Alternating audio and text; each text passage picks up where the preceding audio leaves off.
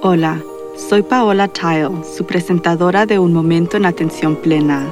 Gracias por acompañarnos hoy a medida que exploramos formas de aumentar nuestra atención plena en nuestras experiencias diarias. La atención plena es presencia, es conciencia, es prestar atención a lo que sucede dentro de nosotros y a nuestros alrededores. La atención plena aumenta nuestro bienestar emocional, física y mental también puede mejorar nuestra concentración y productividad. Y hay muchos beneficios para la salud al practicar la atención plena y meditación, desde bajar la presión arterial hasta aumentar la longevidad.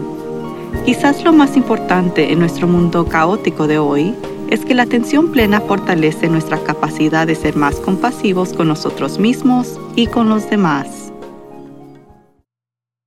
Sentí que mi monstruo de ira se elevaba este fin de semana. He estado trabajando mucho últimamente y sé que estoy a punto de llegar a mi fin.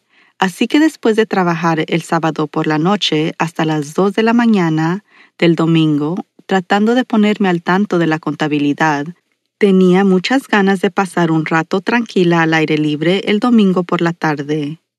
En cambio, los techadores se presentaron a las 8 a.m. en casa de mi vecino a un par de mí para terminar el trabajo que habían estado haciendo durante los últimos tres días.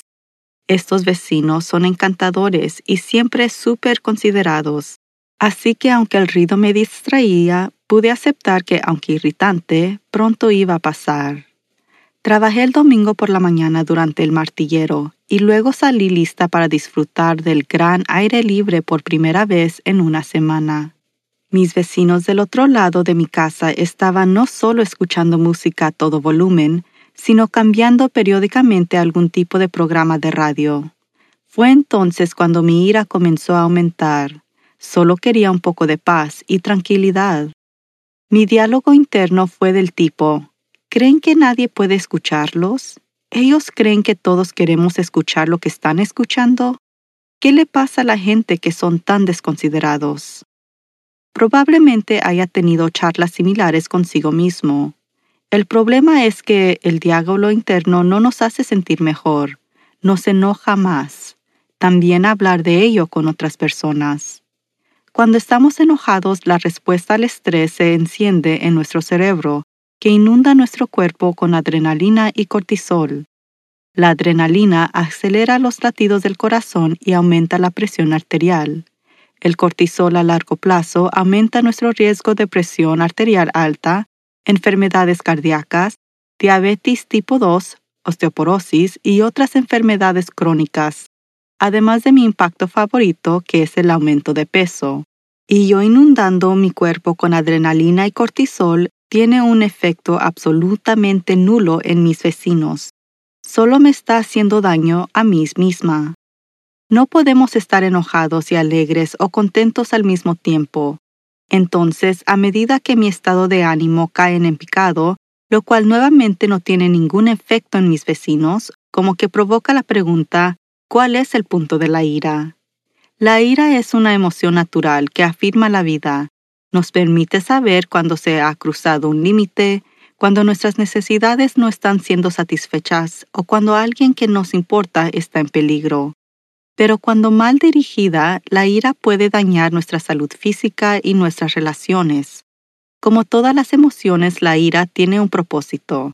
La clave es reconocer y respetar que el enfado está pasando y que es parte de nuestra experiencia humana, no de dejar de eliminar la ira tenemos que cortar la historia sobre cómo hemos sido agrevados o por qué nuestra ira está justificada. Curiosamente, cuando sabemos por qué la gente está haciendo algo, o sea, sus intenciones, podemos administrarlo mucho mejor, como en el caso de mis vecinos tranquilos que obtienen un techo nuevo. Pero cuando no sabemos las intenciones de alguien, tendemos a enfadarnos. Mis vecinos ruidosos tienen tres perros que ladran mucho. Hay gritos ocasionales y por supuesto está la música. No sé cuáles son sus intenciones porque realmente no los conozco, pero puedo inventar una historia. Al igual que muchas otras empresas en todo el mundo, tengo poco personal en mi época más ocupada del año. No tengo más remedio que estar algo desequilibrada en este momento entre mi vida profesional y mi vida personal. Definitivamente tengo necesidades insatisfechas en este momento. Es muy probable que de ahí viene mi ira, mientras que los vecinos ruidosos son simplemente el fósforo que está encendiendo el fuego. Mi trabajo es escribir mucho y no siempre es fácil tener ideas todos los días. El ruido es una distracción que interrumpe completamente mi proceso. También grabo casi todos los días y ya tengo problemas por los camiones de basura, jardineros con cortadores de césped y sopladores y el constante ruido de helicópteros y aviones, porque vivo a dos millas de un aeropuerto regional muy ocupado. Así que durante esos días sin camiones de basura, aviones y jardineros, estoy felizmente emocionada de que mi trabajo podría ser un poco más fácil, hasta que comienza el ruido de los vecinos, pero mi trabajo no es el problema de mis vecinos y la ira no me va a ayudar a hacer mi trabajo.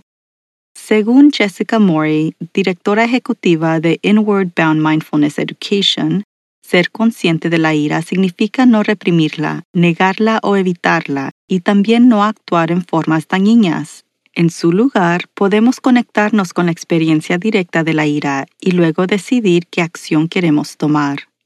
En mi caso, tomar medidas externas realmente no es la respuesta. No es exactamente razonable querer a todos mis vecinos que se callen para poder concentrarme o hacer grabaciones. Mi problema es interior. Necesito trabajar en mi enfoque para que el ruido no me interrumpa mi proceso de escritura. O tal vez algo tan simple como usar auriculares reductores de ruido.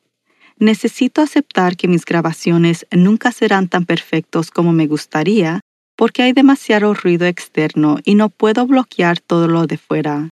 Lo que es más importante, necesito reconocer que las historias que estoy inventando en mi cabeza sobre la desconsideración de mis vecinos es solo eso, una historia que me he inventado. Podría inventar una diferente historia, como si solo estuvieran viviendo sus vidas y totalmente inconscientes de que están interfiriendo con mi momento de zen o la producción de mi obra. Si está experimentando sentimientos similares sobre sus vecinos o la inflación o la pandemia o las innumerables otras cosas que suceden todos los días que podrían hacernos enojar, una forma de responder es cambiar su atención al cuerpo. ¿Qué parte de su cuerpo se siente enojado? ¿Hay algunas sensaciones que se sienten neutrales o incluso agradables? Podemos centrar nuestra atención en las sensaciones que estamos sintiendo durante unos minutos, permitiéndonos encontrar algo de calma. Si su mente vuelve a pensar en la situación que produce su ira, vuelva a concentrarse en las sensaciones neutrales que ha reconocido.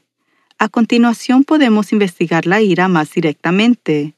¿Dónde lo siente? En el pecho, las manos, la mandíbula. ¿Cómo se siente la ira? ¿Cómo cambian las sensaciones de la ira cuando se enfoca en ellas? ¿Existen otras emociones que surgen debajo de esa ira? ¿Cuál es la respuesta más útil en este momento? Mientras estoy trabajando en este proceso y escribiendo sobre él, un helicóptero de la policía está volando sobre mi casa. Prendí el noticiero y me enteré que un hombre armado y peligroso anda corriendo de la policía a través de mi vecindario. Ahora eso me enoja, que es una respuesta típica al miedo. Además, ahora está el ruido del helicóptero de la policía. Pero volveré a la práctica, donde lo siento en mi cuerpo, sobre todo en mi estómago. Está apretado, un poco inestable. También siento tensión en los hombros y la mandíbula, cada vez que el helicóptero pasa por encima de mi casa. Pero mientras me quedo concentrada en mi cuerpo, reconozco que el resto de mi cuerpo se siente bien.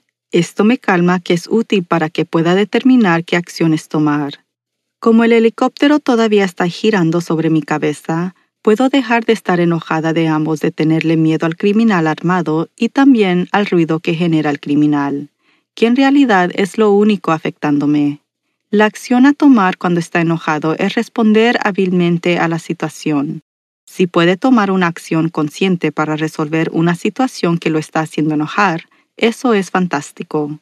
pero la mayor razón por la que nosotros permitimos enojarnos es porque no tenemos ninguna acción útil que tomar, y es por eso que nos enojamos más sobre la combinación de frustración, irritación, miedo y sensación de impotencia. Pero podemos simplemente aceptar que si bien la ira puede ser una emoción útil, la mayoría de las veces en los tiempos que estamos viviendo, puede que no haya una acción hábil para tomar, aparte de cuidar nuestras mentes. El helicóptero sigue dando vueltas por encima. Entonces, la única acción hábil que se me ocurrió tomar fue bloquear todas mis puertas y encender todas mis luces exteriores en los patios delanteros y traseros. Pero en cuanto a mi ira por otra interrupción, no necesito el estrés o los kilos de más de una liberación de cortisol. Ese reconocimiento junto con algunas respiraciones profundas me permite concentrarme en terminar este podcast para poder pasar a otros proyectos que tienen plazos justo detrás de mí. Yo puedo recordarme que esta gran carga de trabajo es temporal y pronto podré volver a tener algún sentido de normalidad. Puedo elegir no preocuparme por cosas que están fuera de mi control. La atención plena es una habilidad que proviene de la práctica constante. Mientras me concentro en calmar mi sistema, puedo hacer una pausa y reflexionar sobre lo que realmente está pasando conmigo. Y lo que realmente me enoja es no querer trabajar tan duro, pero la situación es lo que es. Lo que haría mucho más fácil superar esta situación sería centrarme en ser compasiva conmigo misma, por estar en una situación difícil en lugar de enfadarme con los vecinos, delincuentes, pilotos y camioneros.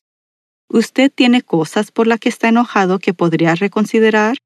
Si su ira solo lo está lastimando y no puede hacer una diferencia en la situación, ¿por qué no elegir una respuesta más egoísta? El helicóptero acaba de irse. ¿Significa eso que el criminal fue detenido? ¿O la policía lo ha perdido de vista y han renunciado? Puedo elegir qué historia contarme, así que optaré por la primera.